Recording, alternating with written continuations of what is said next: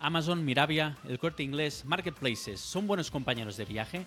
Nuestra invitada lo tiene muy claro. Hoy estará con nosotros Lola Grau, e-commerce and marketplace manager de Black Limba, especialista en marketplaces, influencer en LinkedIn y fan de Noel Gallagher. Desde el inicio hasta el final, este capítulo está cargado de contenido de valor. Soy Lorenz Palomas, te doy la bienvenida a e-commerce Talks, el podcast de DoFinder. Si te interesa el mundo del e-commerce, este es el lugar adecuado para ti.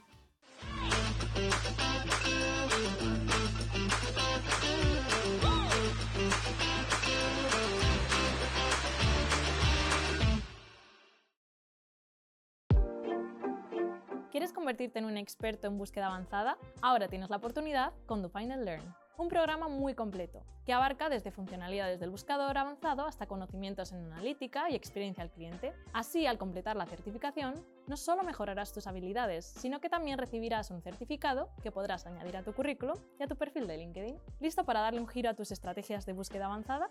Ahí nos vemos. Lola, ¿qué tal? ¿Cómo estás? Muy bien, aquí vamos a ver qué tal se da hablar un poquito de Marketplace. Pues seguro que, muy bien. Mil gracias por participar en nuestro podcast e-commerce talks. Es un viernes por la tarde, que nos escuche, que, lo sepa por si nos falta un pelín de energía, ¿no? Pero muchas gracias además por dedicar pues un viernes por la tarde a estar con nosotros y a, hablar de hablar de e-commerce. Entonces, ya primera pregunta. ¿Qué es Black Limba? Pues así sobre el libro, escrito sería Black Lima es una marca actualmente de lencería y ropa deportiva de mujer. Nacimos, eh, bueno, estoy aquí de Madrid, nacimos en Madrid hace unos añitos, en 2016. Si me pongo más filosófica, Black Limba es una marca que busca eh, pues romper un poco con la lencería esa encorsetada de los aros y tan ruda, digamos. Entonces eh, nace pues con el bralet como buque insignia que rompe un poco con eso de los aros y respeta más la forma del pecho femenino y y por eso también nuestro, nuestro mensaje es el de Be You Bravely, que es mm, sé valiente y, sé tú misma tal cual eres, que es perfecta igual, ¿no? Y nació con, con la lencería al comienzo, con el bralet, pero luego pues eh, la clienta demanda y al final pues si naces con bralets, el top deportivo eh, va un poco detrás, ¿no? Entonces ahí vamos añadiendo categorías, después también eh, tenemos una colección de baño en verano, y vamos un poco pues eh, acompañando a esa clienta valiente que quiere pues defender su, cuerpo tal cual es. ¿Y sois puramente digital o también tenéis presencia en canales físicos, tiendas propias? Nacimos en digital eh, y estuvimos bastante tiempo en digital, tuvimos alguna tienda propia, eh, pero esa tienda se cerró con el COVID y ahora mismo estamos, pues obviamente en digital, en tanto en nuestro e-commerce como en los marketplaces y además tenemos ya una fuerte red de tiendas de, con el corte inglés. Tenemos 36 centros y algunas tiendas más pequeñitas. Qué bueno. ¿Y, cómo has acabado dedicándote a, al mundo del mundo del e-commerce? ¿Cómo has acabado en Black Lima? ¿no? ¿Cuál, es, cuál, ¿Cuál es tu...? O sea, ¿cómo has llegado aquí? Eh, a ver. Ahí parece que hay una historia detrás, ¿no? Eh, sí, realmente es casual total. Eh, yo era redactora, en, bueno, yo he montado eventos, yo entré en una agencia de comunicación, eh, más gabinete de prensa que otra cosa, eh, y ahí era redactora, en un comienzo pues de notas de prensa, ¿no? De más adelante pues llegan las redes sociales, hay que hacerse, pues contenidos, ahí que estuve. Y, y luego pues vas avanzando y, no sé, de los contenidos de repente me vi redactando páginas de producto, ya de redactora SEO y... Y nada, y empecé, pues la, primera patita fue redactándome descripciones de producto. De ahí justo estaba en una startup, al final yo creo que una startup siempre es un poco más trampolín para ir viendo más y aprender mucho más. Y, y pues de la mano de esa startup aprendí bastante de e-commerce, era un multitienda, eh, entonces me enseñó como todo lo que es el mundo dropshipping, mm. eh, gestionar varias tiendas a la vez y demás. Y yo creo que ese fue como el primer salto, la primera patita que metí ahí. Ahí llegué a hacer de todo en realidad, o sea, era muy chiquitito en un comienzo y pues empecé a tratar con proveedores en alguna ocasión, incluso con los clientes, ¿no? El postventa, eh, todo el proceso de pues la activación de un producto, el seguimiento de la venta, incluso analizarla por las distintas. Nosotros montábamos tiendas eh, digitales, o sea, tiendas online a medios digitales, a revistas online y demás. Entonces, hacer un poco el seguimiento de qué está vendiendo cada tienda. Sí, lleváis toda la gestión, ¿no? Desde temas de catálogo, atención al cliente, logística. Todo. les quitábamos como todo el marrón, digamos, ¿no?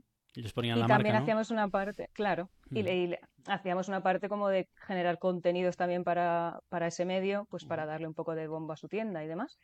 Y pues esa fue mi primera patita metida en el sector. Eh, de ahí pasé al marketplace del Corte Inglés.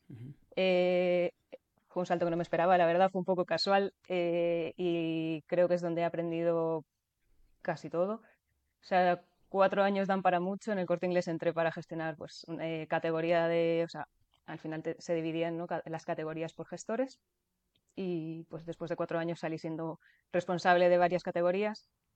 Y es verdad que se está muy bien en un marketplace, pero me faltaba un poco conocer la parte de una marca, ¿no? Al final yo creo que ahora mismo estoy consiguiendo como cerrar un poco ese círculo. O sea, yo era como, podemos llamar agencia un poco, ¿no? Agencia e-commerce a lo primero, eh, lo segundo es marketplace y ahora para mí, por lo menos, en mi cabeza, eh, empieza a tener como sentido cuando ya conoces cómo trabaja la marca. Yo en el marketplace podía exigirte eh, ciertas cosas o pedirte ciertas otras o, o no sé, o pensar que algo era lógico, pero cuando empiezas a verlo desde la parte de la marca eh, se ve diferente. Cambia ¿no? bastante, ¿no? Entonces, por eso, ahora empiezo a entender algunas cosas.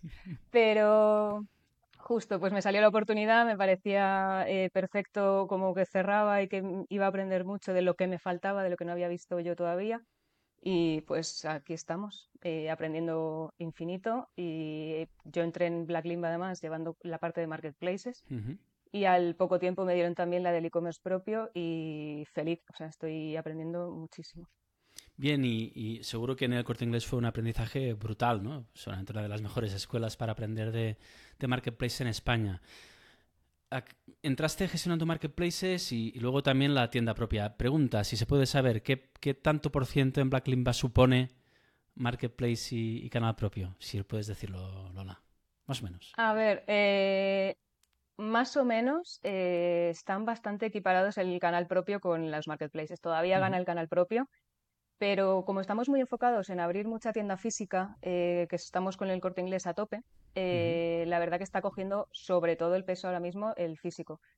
Eh, nosotros hace unos años teníamos una, una tienda física en Madrid, en Fuencarral, y esa Sí. tienda se cerró por el, por el COVID, eh, como muchas otras. Entonces, si Black Limba nació 100% digital, intentó un primer intento, un acercamiento al, al offline, eh, pues estamos en ese segundo intento y este segundo intento parece que está pintando bastante mejor, ¿no? O sea, estamos aterrizando de la mano del Corte Inglés, tenemos 36 centros, eh, luego también tenemos algunas tiendecitas más pequeñitas. Eh, yo creo que ese peso también es mucho en el total y te diría aproximadamente que algo menos de la mitad o ronda la mitad el físico, algo increíble que estamos alucinando. Un poco menos de la mitad, pero ahí anda, ¿no? Y luego el resto sí que se lo dividen mm, casi a medias, dependiendo de la época, eh, marketplaces y el 50, canal propio. 25 y, y 25, ¿no? Que bueno, el, el tema de marketplaces, te lo, te lo comentaba antes de, antes de entrar, no lo hemos tocado mucho en en e-commerce en, en e-commerce talks. Entonces, un tema que bueno, a mí particularmente me genera mucha, mucha curiosidad y, y creo que es realmente relevante porque está empezando a ganar una cuota más que importante en los e-commerce, como podemos ver aquí en este caso con Black, Lima, ¿no? Marketplace vers- versus e-commerce. ¿Qué- ¿Cuáles son las principales ventajas de vender en, un marketplace en comparación con, con un e-commerce propio? Igual pueden parecer evidentes, pero estoy convencido que, que muchos e-commerce es un- un- una cosa que aún no han investigado mucho o puede hacer mucho respeto, ¿no? Principales ventajas, resumiendo la pregunta, Lola. A ver, yendo al grano, porque para mí, por ejemplo, no son comparables, tienen que ser complementarios, ¿no? Pero bueno, Bien. yendo al grano, eh, realmente lo que sacas de, de integrarte en un marketplace es obviamente un público ya cautivo, ¿no? Tienen eh, ya su público con una confianza que ya se han trabajado, que ya se han ganado, eh, tienen esa inversión en que ese público vuelva, o sea, toda esa inversión te, te la quitas en cierto modo, ¿no? Tú, O sea, te- pues, teóricamente rebajas el coste de adquisición, ¿no? Exacto. Y, y luego, eh, que yo creo que esto es vital, tienen una estructura ya montada que ni en tus mejores sueños podrías montar rápidamente, ¿no? Entonces, son como dos piezas muy clave eh, que si tú lo enfrentas a tu, a tu canal propio, muchas veces nos dan miedo los, las comisiones de los marketplaces, los fees, eh, si tienen un fijo o no, hay que conocer muy bien esos gastos, pero teniendo en cuenta que tienen una estructura eh, montada, que estás aterrizando y de repente ya te pones a vender. O sea, es que es cuestión de nada. Y, que encima tienen ese público ya fiel, ya, ya confía en ellos, eh, te va a comprar por el simple hecho de estar ahí. Entonces es un trabajo de, de funnel que ya han hecho ellos por ti. Em, pero es su cliente, ¿no? Es que no ese es el debate de siempre. Ya vamos a empezar muy pronto en este tema, pero no creo que, o sea, tu cliente tampoco te pertenece en realidad. Me explico. Eh, no soy madre, ¿vale? Pero cuando tienes un hijo, tú realmente eh, lo traes al mundo para, para que tome sus decisiones, su camino, su... Ese cliente es un poco parecido, o sea, el de tu e-commerce propio. Ese cliente no te pertenece, o sea, mañana se va. Si fuera súper fiel, pues todavía, ¿no? Pero yo creo que en el marketplace se pueden trabajar ciertos aspectos que te acerquen un poco a, esa, a trabajar una marca que realmente se replique tanto en, un lado como en el otro, ¿no? Si vendes en tu marketplace, en un marketplace o si vendes en tu canal propio. En ningún caso el cliente te pertenece. Es verdad que es más fácil, obviamente, analizarlo y hacerlo. Le puedes acosar de alguna manera, ¿no? Le tienes más cerca, más a mano. Pero ese trabajo en realidad ellos también lo están haciendo. O sea, sí, salvo que un marketplace lo haga muy mal, ese marketplace en realidad es un colaborador, vamos a llamarlo, y está empujando para que eh, los dos vendáis. O sea, si tú vendes, ellos se llevan una comisión. Entonces, eh, ese cliente está siendo, quizá no estás tomando tú las decisiones, que es lo que nos da miedo, ¿no? El mm, perder el control. Si no tienes el control. Pero no quiere decir que no le estés llegando. Sí, correcto. Y al final la recurrencia puede ocurrir en esa plataforma, ¿no? O también eso, impactas por primera vez a alguien que no conoce la marca y la siguiente compra pone Black Limba en Google, entra en tráfico orgánico, os compra. Que entiendo que es la mayoría de gente o la que tenéis más conversión, ¿no? En, gracias al impacto del digital y, de acciones de, marca, comunicación y publicidad y gracias evidentemente al impacto del punto de venta, punto de venta Eso es. Y que al final los datos, de, por ejemplo, de recurrencia suyos mm, se te escapan a ti mm. y quizás incluso son más altos que los de tu propia web. Mm. ¿no? Al final yo creo que no hay que obsesionarse con eso. ¿Y cómo se sabe si te conviene vender en un marketplace? imagínate, porque yo soy una marca de moda y otras, vamos a ver esto de los marketplaces. Eh, ¿Por dónde empiezas? ¿no? Es decir, ¿cómo sabes? O sea, bueno, hay, hay dos cosas, ¿no? Es decir, ¿cómo seleccionar el mejor? No sé si se lo seleccionas tú o te les seleccionan ellos a ti, entiendo que depende un poco de Marketplace, ¿no? Y luego, ¿cómo saber si, si se te conviene estar ahí? ¿Cuál es el proceso? Vender en Marketplace conviene. Hay que encontrar el momento y el motivo. Vender conviene, ¿no? En general. Pero sí, vender conviene. Y Marketplace es un buen compañero de, para vender. Entonces, eh, para mí, mm, vender en un marketplace conviene, pero creo que recomendaría primero pues tener eh, ciertas cosas de tu casa eh, bien aclaradas. Por ejemplo, eh, tienes que tener una estructura técnica bien clara, ¿no? Al final no es tan fácil integrarse en un marketplace, o sea, tienes que saber cómo te podrías integrar, ya no el cómo te vas a integrar, sino las posibilidades que tienes, porque igual no puedes con la que, oye, pues yo tengo un integrador, pues voy con todo, con este integrador. No, no siempre vas a poder con ese integrador. Entonces, qué capacidad técnica tienes es muy importante. Luego, todo lo que es tu documentación o tu catálogo, tenerlo súper controlado. Eh, al final yo creo que es una parte donde se enquista mucha gente y, me resulta curioso porque al final no hay más que tener los atributos de tu producto de forma que eh, tú te integres aquí o allá, eh, lo puedas volcar de una forma ágil, ¿no? Entonces tener bien estructurada toda lo que es la documentación de tu producto te va a agilizar el, el integrarte. Un PIM puede ayudar, ¿no? Soluciones de este tipo de gestión de catálogo sí, sí, un integrador al final te hace el completo, pero cualquier mm, solución de ese tipo te puede venir muy bien. Eh, luego también mm, yo creo que es importante y que pecamos mucho de más es mejor y, yo creo que hay que tener muy claro si, te es viable realmente. Ya no a ti como individuo, ¿no? sino, oye, eh, tu almacén es capaz de asumir ahora esa entrada de volumen porque igual vendes cero, pero igual no vendes cero y te ahogas. ¿Puedes eh, saberlo? atención al cliente. ¿Hay alguna forma de intentar entender el impacto que te supondrá entrar en este marketplace por volumen? ¿Hay, ¿Hay keyword research ahí? O sea, ¿hay fórmulas para intentar entender el impacto? Porque igual piensas que estás preparado, pero no lo estás. Claro, a ver, sorpresas va a haber siempre. Eh, para bien y para mal, y yo me he llevado sorpresas. Eh, obviamente puedes más o menos predecir un poco, pues por similitud de, tu audiencia, incluso si el marketplace te está viniendo a buscar, es que te están buscando en su marketplace. O sea, tampoco nos engañemos, ¿no? Y mm. luego hay marketplace, pues eh, si hablamos de deporte y hablamos de Decathlon, sabes que probablemente si tienes un producto con unos atributos X que cumple ciertas características y que si te metes y no hay otro que compita contigo o que no sea no esté aportando eso, probablemente aterrices bien. Que no quiere decir que vayas de repente a petarlo o pero venta cero no va a ser. Entonces creo que hay que hacer como estimaciones. Al final, cuando integras el primero, igual mm, vas a ciegas. Cuando ya llevas unos cuantos a la espalda, sabes más o menos el volumen de ese marketplace, eh, lo que te puede generar a ti internamente.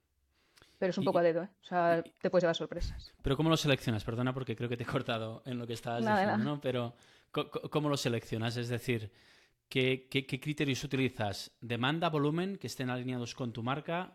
¿Todos? Es decir, ¿cuál...? Todo, entiendo, ¿no?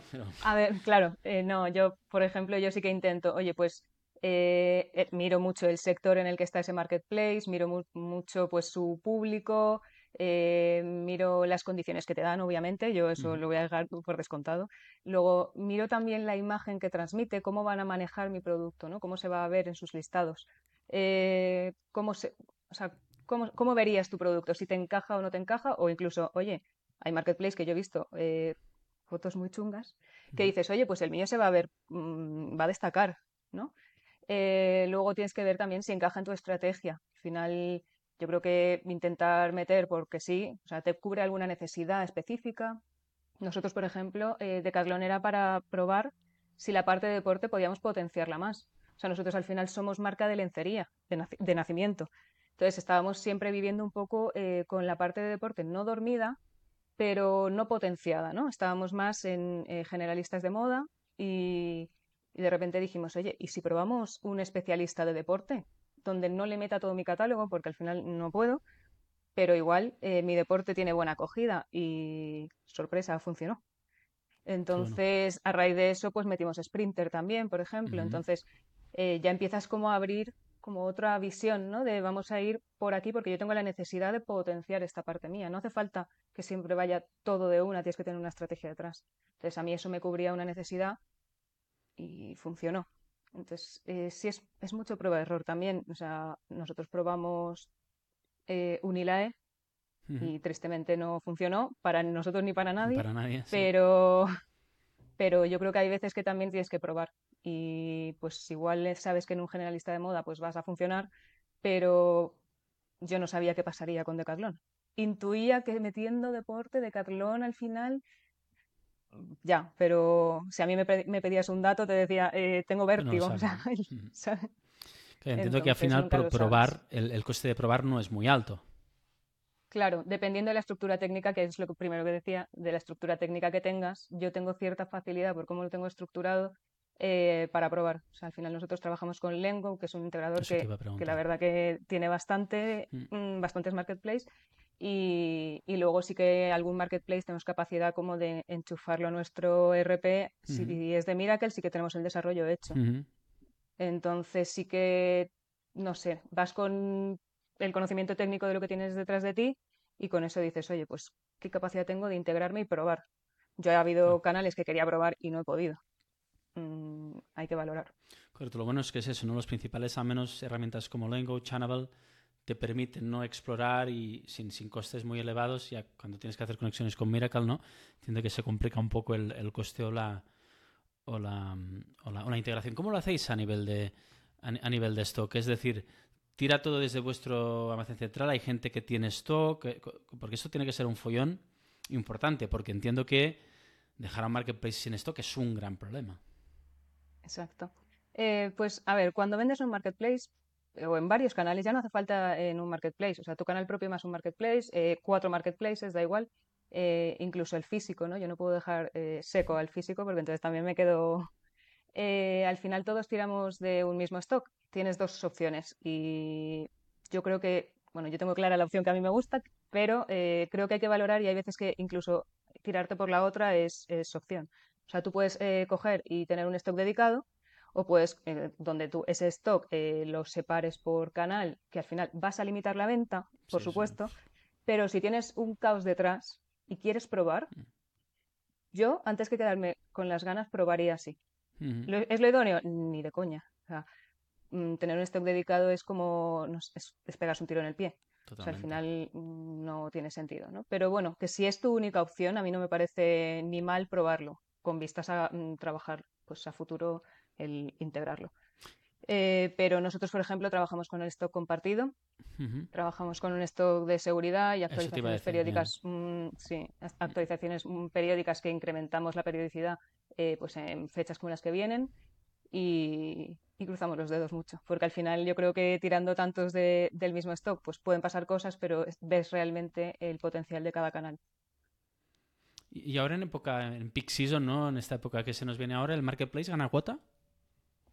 El marketplace eh, sí. Eh, la verdad que son bastante potentes en estas fechas. Es cierto que yo creo que mm, nunca puedes enfrentarte al desembolso que puede hacer en visibilidad y en eh, atraer tráfico un marketplace, porque van con el bazooka. O sea, al final en capacidad frente a un Black Limba, pues obviamente me van a ganar, ¿no? hay que ser bastante más estratégicos en una marca más pequeña y, al final un marketplace, o sea, Miravía va, a ir con, todo, con todo y más. Entonces sí que es importante estar y sí que es importante alinearlo con, tu estrategia. Al final yo creo que ganan cuota, eso es así. Has dicho Miravia. Em, ¿qué, tal? Es decir, mi, sensación, ¿eh? No, te comentaba, no conozco profundamente, ¿no? Parece una, buena web, un desarrollo, parece que están moviendo y creciendo y creciendo de forma muy, muy rápida. Me parece que bastante basado en descuentos y ofertas, insisto, mi, mi percepción personal. ¿Qué tal con Miravia? A ver, nosotros entramos al principio, principio, eh, pero principio, mm, primer día.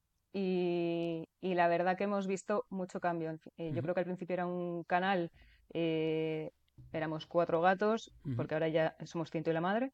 Éramos cuatro gatos, había muchísima inversión detrás, lo veíamos en, en la calle, que han ido haciendo como inversiones de visibilidad puntuales en offline y en online. Y al principio tuvo esos picos a lo bestia y yo creo que era, o sea, era un comportamiento muy loco. O sea, de repente nos venía al arranque en diciembre, había picos de pedidos, luego se dormía, intentaban que lo, que lo conociera la gente, ¿no? Ahora, en ese sentido, eh, se está estabilizando, pero yo creo que más en categorías como puede ser belleza o incluso farma, yo creo, pero para moda sí que creo que le falta, por lo menos le falta camino porque al final lo que pretenden es eh, crear un, tema social, ¿no? Un, pues un híbrido entre un TikTok y un, y un marketplace habitual. Están intentando crear eso. Entonces yo creo que de, lo, de la propuesta que nos hicieron a, eso, están yendo, pero con una forma de hacer eh, no tan de aquí. O sea, lanzaron como pudieron, han ido mejorando, han sido reactivos y llegarán, estoy convencidísima de que llegarán, pero claro, los que hemos vivido eso desde el comienzo es como, Dios mío, eh, las cosas cambiaban, tú entrabas un día y podías personalizar de una manera tu, tu homepage, entrabas al siguiente y tenías otros módulos, otras cosas, otro... entonces ha sido un poco, la verdad, locura para, para nosotros como equipo eh, llevándolo. Eh, nos hemos vuelto a veces un poco locos, pero sí me alegro de haber entrado desde el comienzo. O sea, al final yo creo que como marca teníamos que estar. Eh, como resultados, mm, no te voy a engañar, no han sido los mejores. De momento sí que hay más, están subiendo y demás, y sí que ha habido picos, lo que te decía, pero ha ido muy de la mano de los descuentos que han ido haciendo en algunos momentos. Correcto. O sea, de fondo sí que se nota que hay una curva como de crecimiento, pero eh, yo creo que la curva en moda está siendo más baja que en beauty. Entonces, le tengo fe, pero ya no la misma que al principio. Bien. Em, en, en, el resto de Marketplace, o sea, margen de Decathlon o Sprinter, que entiendo que la parte de, más deporte tiene, tiene, tiene, tiene importancia, en Marketplace de moda, ¿cuáles son los mejores o los peores? O sea, o, ambos. ¿Cuáles os funcionan mejor? si puedes decir peor, o alguna mala experiencia. O... Pues nosotros, a ver, el corte inglés eh, también está feo que lo diga yo, pero al final también tengo cierta mano al llevarlo, ¿no? Pero el corte inglés la verdad que nos va bastante bien y, están como cambiando un poco el chip. Yo creo que el corte inglés era más eh, rudo, o sea, más como duro en tú activas tu producto y ya se queda ahí, no había tanta opción si no fuera de, o sea, sin ser de pago de trabajar la marca como marca, ¿no? De, Al final yo, yo en el marketplace no quiero activar mi producto y que flote en la nada, yo quiero eh, que se refleje un poco de mi imagen de marca. y estoy viendo que están empezando a, acercarse a las marcas más. Se está notando un poco más de mimo en esa imagen visual, en, que Black Limba es Black Limba y no una marca más del corte inglés, ¿no? Entonces yo creo que están eh, haciendo un buen trabajo, por lo menos el camino que están tomando me parece genial. Eh, Benca, por ejemplo, lo tuvimos que cerrar, tampoco teníamos resultados muy grandes, pero eh, no podíamos ya conectarnos con ellos por, eh, porque no acordaron con Lengo, creo, y, por los resultados que yo estaba teniendo y, y, demás, no me compensaba hacer el desarrollo para enchufarlo directamente a mi RP ni buscar una solución, ¿no? Fue como, bueno, pues cerramos de momento y vamos a ver qué hacemos. Eh, y luego también, por ejemplo, eh, que eso sí que es más sorprendente y creo que llama mucho la atención. Cerramos Zalando en su momento, hace unos meses, que tiene buenos resultados, pero tiene unas devoluciones que yo creo que cualquiera que nos escuche eh, le, le, sonará. Es una barbaridad y no nos estaba siendo nada rentable. Entonces dijimos, mira, antes de perder dinero eh, como estamos haciendo, vamos a cerrar esto, vamos a ver qué está pasando. Y hablé con muchos compis del sector y, no les sorprendía que lo estuviera cerrando, ¿no? Es, oye, eh, soy una marca de moda, en un marketplace de moda lo voy a cerrar. Y era como, no me extraña. Eh, era muy complicado de, llevar el tema de las devoluciones, eh, sobre todo por Alemania, que al final yo creo que es el, país que tiene el hábito de así más metido. Igual en el resto de países que acompañan a Zalando no pasa del, con el mismo peso, ¿no? O sea, al final las devoluciones en España no era un 80%, pero es que en Alemania llegábamos al 80 veces. 80%, eh, te iba a decir un 40, tenía un mente un 40, un 50, un 80. De normal estaban entre 60 y 70, en un momento pico podíamos llegar al 80 y dijimos, pero ¿esto cómo se gestiona? O sea, es que es inviable. Entonces, al final es la pescadilla que se muerde la cola, ¿no? Lo vende, se va mm, a la que tarda en volver, vuelve, eh, ¿cuántas vueltas da ese producto hasta que se lo queda a alguien? ¿no? también nosotros decíamos, joder, qué locura. Mm, es producto también manoseado. Luego nosotros tenemos una parte de producto que no se puede eh, devolver. Mm. Entonces había una parte de, merma que nos estaba suponiendo también. Eh, fue una decisión complicada, por lo que te digo, al final es el marketplace eh, uno en moda, ¿no? Pero no era viable. Pues gracias por compartir esto. Me, me ha dejado sorprendido el, dato del, del, 80, ¿no? Eso es evidente, lo normal es cerrarlo porque eso no es negocio ni, ni, es nada, ¿no? Aparte todos los dolores de cabeza operativos, ¿no? Es, una sangría. Bien, em, estrategias de marketing y promoción. ¿Qué puedes hacer o qué te dejan hacer en, un marketplace? No, porque entiendo que se puede hacer pues desde em, tocar las fichas para que orgánicamente en los resultados aparezca mejor. Entiendo, no sé si en estos marketplaces que trabajáis hay posibilidades de negociar o de, o de hacer acciones de publicidad. A ver, normalmente nosotros trabajamos eh, todo lo que podemos al máximo de orgánico. Yo creo que, y soy fiel defensora, eh, basta ver mi LinkedIn, de que hay mucho por hacer en orgánico en los marketplaces eh, y que a veces activamos y hacemos así y nos olvidamos y no, no. O sea, eh, hay mucho en orgánico que se puede hacer, hay mucho en orgánico eh, para trabajar incluso con el marketplace, que parece que si vas a contarle, eh, oye, pues mira, voy a lanzar tal colección la semana que viene, el marketplace también quiere estar en ese ajo, ¿no? O sea, oye, que si yo mañana lanzo una cosa, ellos venden también. Entonces, soy fiel defensora del orgánico y, de verdad, pues navegar por el marketplace para asegurarte de que tu producto se encuentra por todas las vías de navegación que, que tiene el canal. Eh, todo lo que SEO está muy infravalorado, pero esos títulos nosotros eh, pecamos de eso mucho al comienzo. Hemos tenido una racha hace unos años y medio así, estuvimos integrando un mogollón y ahora estamos más en fase de vamos a cuidarlo, vamos a ver dónde podemos mejorarlo. Y una de las cosas era todo el, tema SEO, eh, lo estábamos infravalorando. Ahora estamos ya incluso al canal le preguntamos, oye, ¿cómo buscan esto en tu canal? ¿Cómo navegan? O sea, ¿cómo llegan a mi producto? Eh, para saber un poco pues keywords que podemos utilizar y, cómo podemos enfocar un poco más nuestras, incluso las descripciones.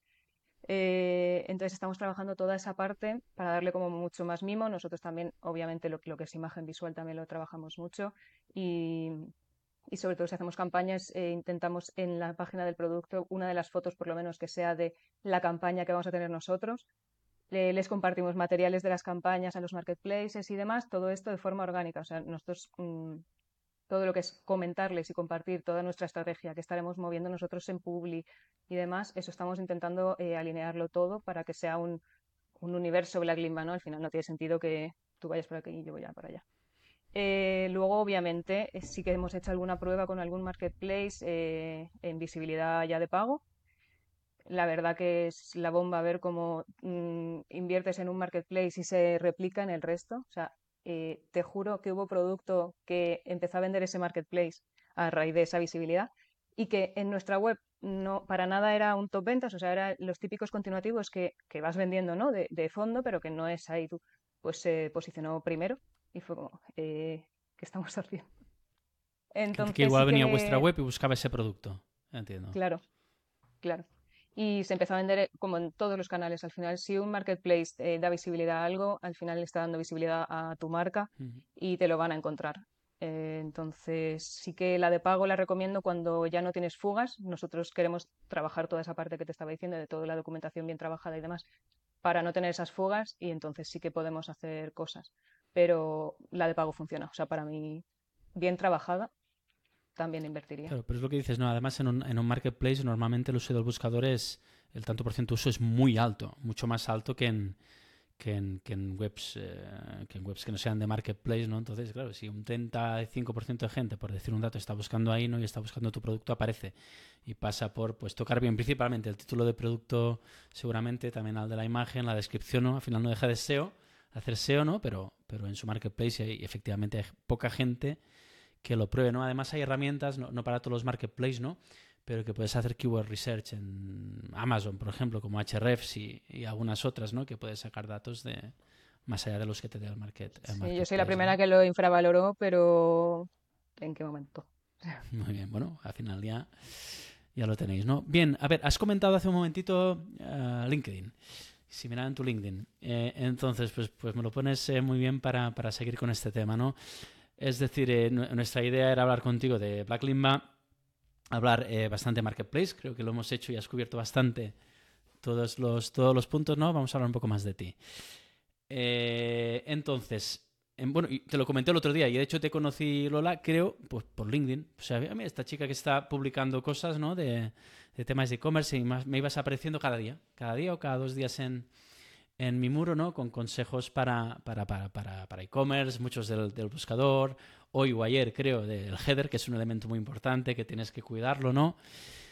Creo que también has montado algún evento, y es decir, parece que, parece que, parece no, trabajas bastante bien tu marca, tu marca personal. Recientemente también eres profesora, si no me equivoco, de la, de la marca de Marketplaces de, de, de Jordi de Jordi Ordóñez, ¿no? Entonces, cuéntanos, cuéntanos eh, más sobre eso.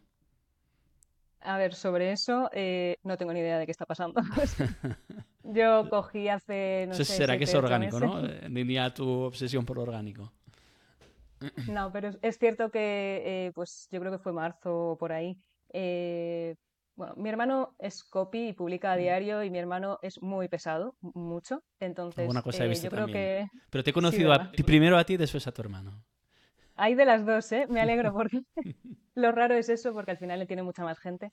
Pero sí es cierto que mi hermano llevaba mucho tiempo detrás mío de publica, publica, tienes mucho que hablar, eh, compártelo. Decía, ¿no ves que cuando tú me cuentas a mí algo yo no te entiendo? Habla con los de tu sector, me decía.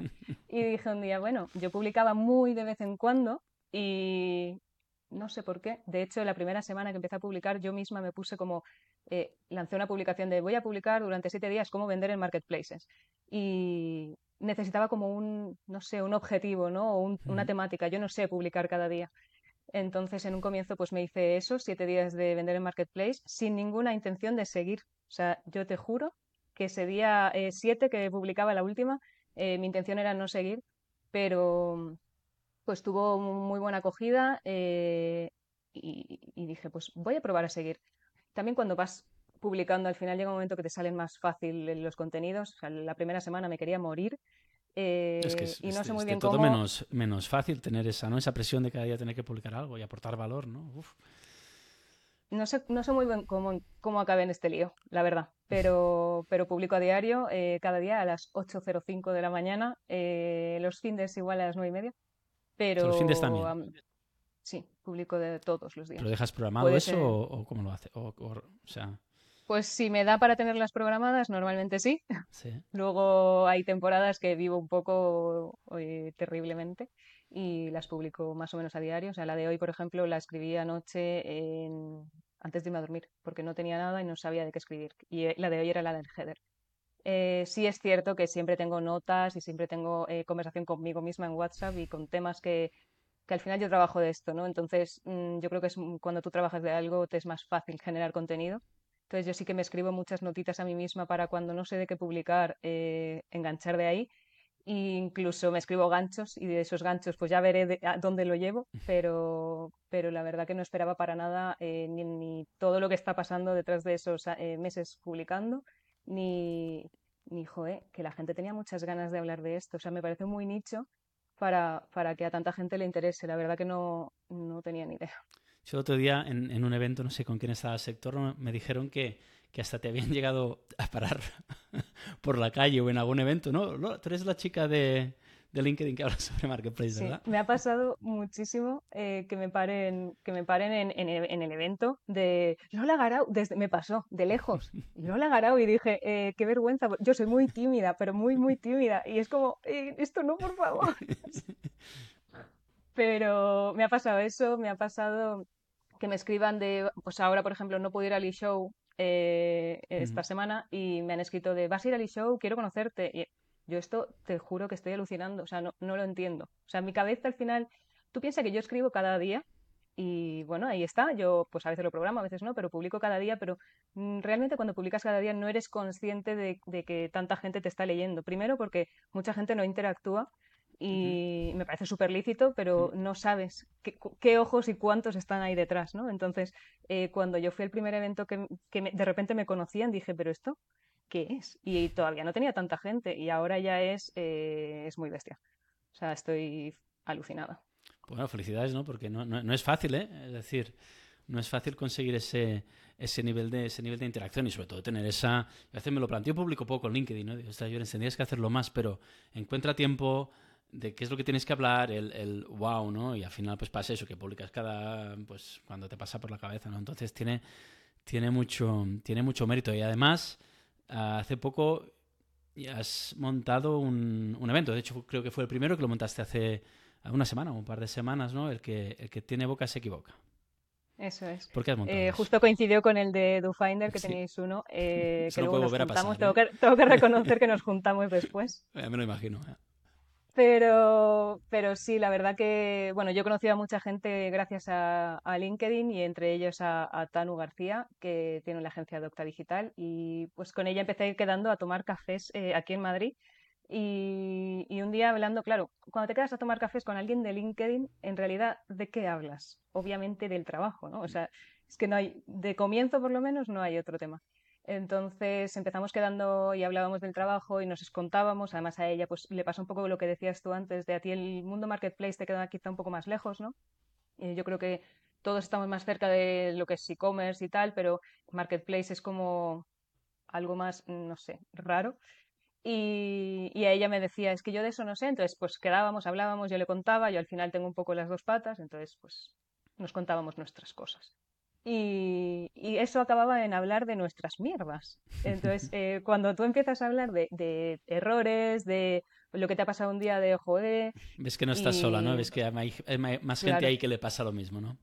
Exacto. Mm. Y, entonces dijimos, joder, esto molaría que hacerlo un poco más grande, no mucho porque tienes que poder hablar, ¿no?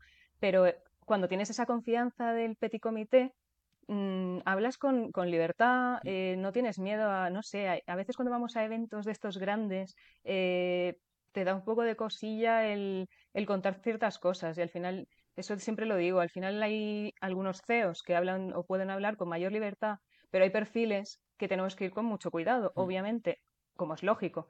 Entonces, eh, no es lo mismo. Y queríamos como crear ese espacio donde tú puedes hablar con total libertad de hecho, parte de las condiciones de, apuntarse al evento es que no hay móviles, que no vayas eh, con soberbia, que ahí se va con humildad, no a juzgar al de al lado, eh, no se utiliza el móvil, nadie, de teníamos una, amiga mía haciendo fotos para que pudiéramos compartir algo, obviamente yo iba a compartir algo, pero nadie usaba el móvil, nadie apuntaba, nadie, o sea, nada.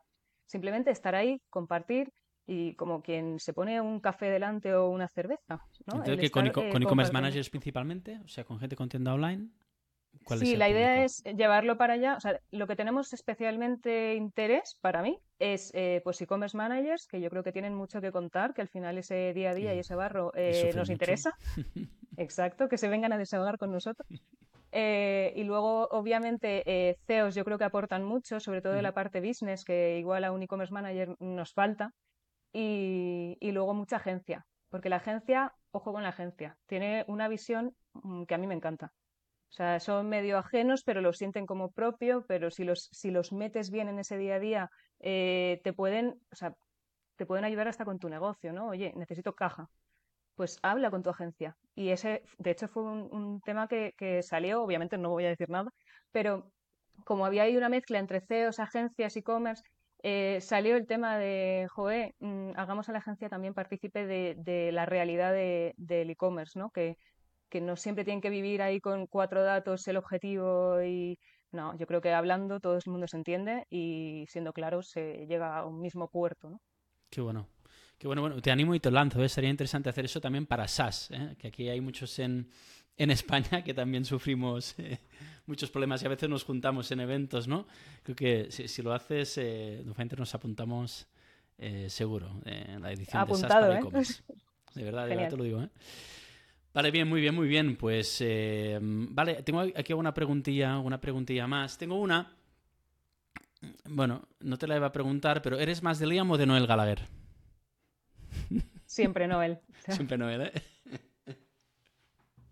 De hecho, es una coña con, con mi hermano. Eh, fuimos muy locos, muy, muy locos. Pero de verdad me, sabía los conciertos. algo me han contado. Pues mi hermano era Liam y yo era Noel. O sea, ¿Ah, será así. Qué bueno. Nada, una persona del sector me, me hizo llegar esta, esta, pregunta. Te puedes imaginar quién para, para compartirla en el, en el podcast. Eh, hablando em, de, del evento, o sea, el mayor tropiezo confesable que hayas hecho en, este mundo del e-commerce, Lola. A ver, yo he tropezado muchísimo. Mm, de hecho, yo creo que una de las cosas que te da la experiencia es tapar esos, esos tropiezos eh, con mayor facilidad, ¿no? Yo creo que todos seguimos tropezando, pero se nota menos. Entonces, mm, por ejemplo, ya que veníamos hablando de eso, el no tener en cuenta el SEO en los marketplaces, yo creo que fue un gran tropiezo para un arranque mucho mejor. Mm, quizá el integrarnos eh, pues a volumen durante un tiempo, también yo creo que tiene que haber épocas, ¿no? Pero soy una enamorada de la, de la fase de integración, la verdad, me encanta, tiene ese puntito más técnico que, lo otro es más... A mí me encanta. Mm. No sé, eh, creo que tomas como decisiones súper estratégicas, eh, que si lo haces bien lo haces escalable, o sea, puedes, puedes liarla o puedes eh, montar una base donde pueda crecer algo, ¿no? Entonces yo creo que también el integrar, o sea, centrarnos mucho en integrar y poco en, cuidar pudo ser también como un momento de, tropiezo quizá. Mm, y luego personal, por ejemplo, yo creo que el miedo a dejarme ver. O sea, yo me escondía mucho eh, y una de las cosas que no me, no me fui antes del corte inglés hacia una marca por, por miedo, miedos de estos de pues eh, el visibilizarte, el, el, darte a conocer, el no sé. Y eso es lo que ha hecho LinkedIn, ¿no? Entonces. Parece que es un, medio que es un miedo. O sea, menos extremadamente parece que lo has superado y me imagino que te costará aún, ¿no? Me imagino que te costará, porque en eso no se cambia un día. Y no lo cambias igual nunca, ¿no? Pero es un tema de trabajar y de, y de que, bueno, Qué bien, qué bien. Pues la última, última pregunta. Eh, ¿Quiénes son tus referentes? ¿En quién te fijas? ¿De quién aprendes? Podemos estar aquí otro podcast eh, más si quieres. Eh, como marcas, yo creo que siempre pongo ejemplos parecidos. Al final nos movemos en las mismas y yo creo que son ejemplo, pero con creces, que sería Freshly para mí por cómo monta una comunidad, por cómo trabaja en las promociones, que mm, hay gente muy poco defensora de las promociones, pero me parece un arte el saber eh, defenderlas. Y luego tienen una comunicación muy, muy guay. Luego también me encanta Minimalism, como, eh, como trabajan la comunicación, como tienen una coherencia y luego eh, tienen una newsletter, ay no sé cómo se llama el chico, pero, pero la de Nexo, eh, que me alucina cómo comparten lo que están haciendo en su e-commerce. Me parece, esa newsletter me parece eh, magia. Sí, me encanta. Y luego, que igual es menos conocida, pero Bimani trabaja la comunicación de una forma muy guay. Al final, que, que su CEO tenga su propia cuenta en, en Instagram, donde son súper activos y demás, eh, me parece magia. O sea, yo creo que han creado una comunidad de una forma súper fiel, o sea, están ahí al pie del cañón. Si tuviera que decir personas que en este sector eh, las tengo a patadas, de hecho, el otro día se lo decía a Monse precisamente, que la pondría de ejemplo, y yo creo que la tuvisteis por aquí hace poco, ¿no? Monse de, eh, fotografía y e-commerce. Monse para mí era un, una cosa, vamos. Y, le decía el otro día, ahora estoy aquí contigo. O eh, Monse para mí es eh, una crack, eh, cómo se está metiendo hasta las pestañas en el tema de la IA y todo lo que comparte. O sea, lo que comparte me parece. Yo creo que no duerme, Monse, dormirá un par de horas al día, está todo el día enchufada ahí, ¿no? Total. Luego, obviamente, Corti va de la mano. Es el pack, sí, sí. Y luego me gusta mucho Jaime Mesa, que le sigo mucho, muchísimo. Y además acaba de lanzar la newsletter de eh, Econ Products, que esa está muy guay y, adoro todo lo que hace y cómo lo comunica eh, Luis Flores de Josepo también. O sea, y podría seguir así, o sea... No, vamos tomando nota. ¿eh? sí. Es que de verdad creo que hay gente muy buena en este sector y que además como que se está empezando a dejar ver, ¿no? Yo creo mm. que, se está creando un, un grupillo muy guay. Qué bueno. Eh, dime tres herramientas que consideras que son imprescindibles para tu e-commerce o para tu marketplace que gestiones en tu día a día. Que puedas recomendar a muchos e-commerce managers que nos, están, que nos estarán escuchando. Voy a hacer un barite, que te Pero, a ver, obviamente eh, para mí todo, o sea, te diría que mi RP es básico eh, mm. y que esté bien organizado y que esté bien trabajado me parece primordial, casi más, o sea, al final todo cae ahí, ¿no? Entonces, casi más que mi Shopify, que obviamente estoy todo el día, no salgo, pero eh, creo que el RP es, una pieza clave. Eh, luego te diría, me estoy, antes te habría dicho Trello, ahora soy un amante de Nosto, estoy descubriendo un mundo nuevo, eh, lo utilizo para cosas que ni me imaginaba y Trello me venía muy bien por los listados y demás. ¿Qué realmente has dicho? Perdona que no te he entendido. Nosto. Nosto. Vale. ¿No estoy personalizador para e-commerce? ¿O de qué realmente eh... no, creo que no la conozco. Espérate, no, no. Me... Notion. Notion. Notion, perdón. Vale. Se me ha mezclado con, con Nostro, justo. Notion, okay. eh, Notion, Notion. Le estoy descubriendo. Eh, es, es, que lo uso hasta, hasta para presentaciones. O sea, es que me parece magia.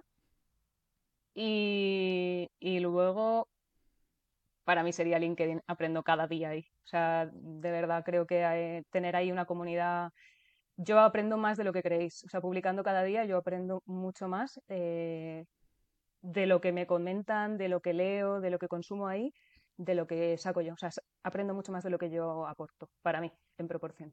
Qué bueno, pues os animo a todos y todas a, seguir a Lola Grau en, LinkedIn, que la encontraréis eh, seguro rápidamente. Y Lola, mil gracias por tu tiempo. Insisto, es un viernes por la tarde, estamos eh, cansados. Se me ha hecho muy corto. Creo que lo que has comentado es, muy interesante, has aportado mucho a, quien nos esté escuchando y, mm, y, eso, desearte muy buen fin de semana y agradecerte de nuevo que has participado en e-commerce e Talks. Igualmente, muchas gracias a vosotros por invitarme. Gracias por escuchar e-commerce talks de DoFinder. Espero que hayas disfrutado y aprendido algo nuevo. Para continuar explorando el mundo del e-commerce, te invito a suscribirte a este podcast y darle a la campanita para no perderte los próximos episodios. Gracias por tu atención y hasta la próxima.